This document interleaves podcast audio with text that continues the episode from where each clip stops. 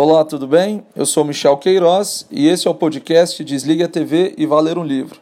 Hoje a gente vai trocar uma ideia sobre intimidade.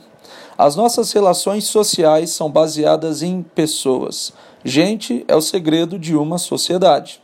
A maior dificuldade ou os maiores desafios que enfrentamos em nossas relações sociais é exatamente como ter o nosso espaço respeitado e garantido, ao mesmo tempo que respeitamos e cuidamos do espaço do outro também.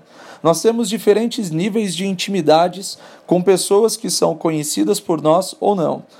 São todas pessoas, mas há uma grande diferença entre aqueles que moram em nossa casa, aqueles que têm o nosso sangue, aqueles que trabalham conosco, aqueles a quem nós exercemos liderança ou chefia, aqueles que em nós exercem liderança ou chefia e aqueles que estão esbarrando por nós nos espaços públicos, como lojas, terminais, ônibus, restaurantes, faculdade, escola, todos esses lugares.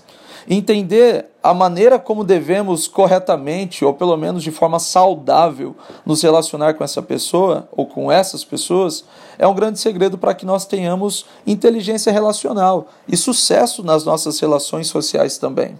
Uma forma didática da gente entender essa divisão social é se nós dividirmos a nossa vida como se fossem instâncias. E essas instâncias poderiam ser aplicadas uma metáfora de cômodos de uma casa. Quando nós estamos nos espaços públicos, nós queremos vender uma imagem de quem nós somos. Se você já passou por uma entrevista de emprego, você sabe muito bem do que eu estou falando. Se você já passou por um processo de relacionamento amoroso, o início desse processo ele é muito curioso, em que nós tentamos a todo tempo vender a nossa melhor versão. Em geral, quando nos relacionamos com pessoas, quanto mais importantes para nós, ou até mesmo que exercem um grau de autoridade ou desconhecidas, nós queremos usar uma máscara de boas pessoas. Queremos, através das nossas roupas, dos nossos vocabulários, das nossas opiniões emitidas ou ocultadas, vender a nossa melhor versão de quem nós somos. Mas há um momento, talvez um pequeno momento do nosso dia, que nós conseguimos ser quem de fato nós somos. Quando nós fechamos a porta do nosso quarto, quando nós respiramos fundo, nos olhamos no espelho, quando nós arrancamos a nossa roupa, quando nós enfrentamos a nossa nudez, são os momentos em que nós somos nós de verdade. É o momento que o eu aparece sem filtro, sem máscara, sem desejo de impressionar poucas pessoas têm acesso à nossa intimidade. A maioria das pessoas ficará no nível distante, longe, conhecendo apenas as versões de quem nós queremos mostrar. Mas até mesmo as pessoas que estão bem próximas a nós não nos conhecem totalmente. Por vezes, nem nós nos conhecemos totalmente. E essa jornada do autoconhecimento é a durabilidade de uma vida. Mas aquilo que se passa dentro do nosso coração, nas nossas intenções, planejamentos, por vezes são opiniões e pensamentos que se restringem apenas a nós, que não compartilhamos com ninguém. Há um momento da nossa vida, quando nós somos bebês, que nós não somos donos da nossa intimidade. Nós entregamos a nossa intimidade para que os nossos pais, que por amor cuidam de nós, fazendo por nós aquilo que nós ainda não conseguimos fazer. E o processo de crescimento, de se tornar uma criança, um adolescente, um adulto, é exatamente pouco a pouco se apossar da sua própria intimidade, é se tornar dono de si. Quando nós chegamos na intimidade, nós não queremos mais que os nossos pais tenham acesso a muitas coisas que agora devem pertencer a nós mesmos. Queremos porta no nosso quarto, queremos ser dono da nossa nudez, donos do nosso pensamento, donos do nosso tempo, donos da maneira como nos vestimos, falamos e nos comportamos, porque nesse exercício nós estamos descobrindo quem nós somos. Em algum momento da nossa vida, nós decidimos então entregar a nossa intimidade, compartilhar a nossa intimidade com alguém, que por sua vez também compartilhará a sua intimidade conosco. Isso deve ser feito com uma aceitação mútua, e quando vem acompanhado de sincero sentimento, essa relação se torna então sublime. A isso nós damos o nome de intimidade sexual. É o momento em que as duas intimidades estão expostas, sem filtro, sem máscara, para que as pessoas se conheçam então no nível muito profundo, muito pessoal. Não é com todo mundo que essa intimidade acontece. Continuando com a metáfora da nossa vida, existe um momento em que nós fechamos a porta do nosso quarto e estamos agora no restante da nossa casa, do nosso apartamento, dividindo espaço com algumas pessoas que não são da nossa intimidade, mas que têm muito valor para nós. A isso nós damos o nome de privacidade. Em algum momento da nossa vida, quem participa da nossa privacidade são os nossos irmãos, os nossos pais. Em outro momento, são os nossos filhos, ou talvez alguém que more conosco. Quem mora em uma república, por exemplo, os universitários que já tiveram essa experiência sabem como é maluca essa relação de pessoas que são tão diferentes na sua criação, posição, é, identidade, e existe ali um desafio de compartilhar espaços muito próximos. Né? Por vezes também nós convidamos alguns amigos que originalmente faziam parte da nossa vida pública para que eles venham à nossa casa, dividir uma refeição, assistir a um filme, a um jogo de futebol, e nesse momento nós estamos permitindo que alguém entre em nossa privacidade também. Existe ainda uma outra instância que acontece da porta da nossa casa para fora. É a nossa publicidade. Os espaços públicos, eles são incontroláveis na questão do acesso. Nós não conseguimos descobrir quem estará sentado ao nosso lado no ônibus, nem quem vai ocupar a mesa do lado do restaurante, ou ainda quem vai entrar na nossa sala de aula, na nossa faculdade. Nós precisamos aprender a lidar com pessoas que são diferentes de nós, que não dividem intimidade conosco e nem mesmo a privacidade. Esse é o desafio das nossas relações sociais. Entender esses compartimentos, entender essas instâncias da vida, faz parte do processo de amadurecimento.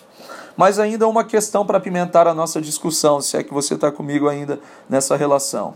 Nós vivemos no tempo digital, nós estamos conectados o tempo todo. A internet quebrou os códigos de civilização e de sociedade. Para falar uma língua bem clara, para usar termos bem claros, a internet arrancou as portas que separavam esses cômodos entre intimidade, privacidade e publicidade nós temos uma falsa sensação de que as pessoas que ocupam as nossas redes sociais participam do nosso meio privado. Inclusive, se você é um usuário do Facebook, talvez assim como eu, com cada vez menos frequência, você sabe que existe lá uma aba no seu Facebook que nós chamamos de Amigos. Eu sou um homem muito agradecido porque em minha vida, de acordo com o Facebook, eu coletei mais de 2.500 amigos. Veja só, o dia em que eu morrer, escreva na minha lápide Michel Queiroz, o homem que teve mais de 2.500 amigos. Essa é a sensação que o Facebook me passa. Mas a grande verdade é que se amanhã pela manhã eu tiver uma crise de ansiedade, se amanhã pela manhã o pneu do meu carro furar, se eu precisar ir às pressas para algum lugar, com quantos desses amigos eu de fato vou poder contar? Quantos desses amigos serão de fato meus amigos? E aí a gente começa a perceber que essa aba de amigos, na verdade, é um equívoco, um erro, uma enganação. Estão nos vendendo um produto que não existe. E essa aba, na verdade, deveria se chamar, no máximo, contatos, porque ali temos alguns amigos, mas temos pessoas que já participaram da nossa vida no passado, que já participaram conosco do momento de trabalho, ou que nos viram uma vez e nos adicionaram, ou primos do vizinho, da tia, da professora, da irmã dos nossos cunhados, e dessa forma nós temos ali um looping de vidas sendo adicionadas numa timeline e a gente por vezes acha que todo mundo é o nosso amigo. E sabe o que, que acontece? Por vezes nós começamos então a abrir as informações da nossa vida privada para essas pessoas que na verdade são da nossa vida pública. Todas as vezes que eu compartilho o que eu estou comendo, que filme estou assistindo, ou que eu estou assistindo a um jogo de futebol, eu estou dizendo para o meu chefe o que eu faço da minha vida privada, íntima, que não é do acesso dele. Nós estamos nesse grande moedor de carne, não sabemos por quê. Ninguém nos obrigou, ninguém nos vendeu nada, nós não precisamos comprar nenhum acesso às redes sociais. Estamos voluntariamente entregando a nossa vida que que pertence a nós, para pessoas que originalmente não fazem parte da nossa intimidade. E quantas vezes, portanto, apresentar a nossa vida privada para pessoas que são da instância pública, nós perdemos o controle e lentamente começamos então a abrir a nossa vida íntima para essas pessoas também. E aí a gente tem muitas marcas que fazem parte da sociedade pós-moderna, principalmente com os códigos da internet. Pessoas que se sentem vazias, frustradas, angustiadas porque em algum momento compartilharam informações da sua intimidade com pessoas que na vida real e não na vida virtual não faziam parte da nossa vida íntima.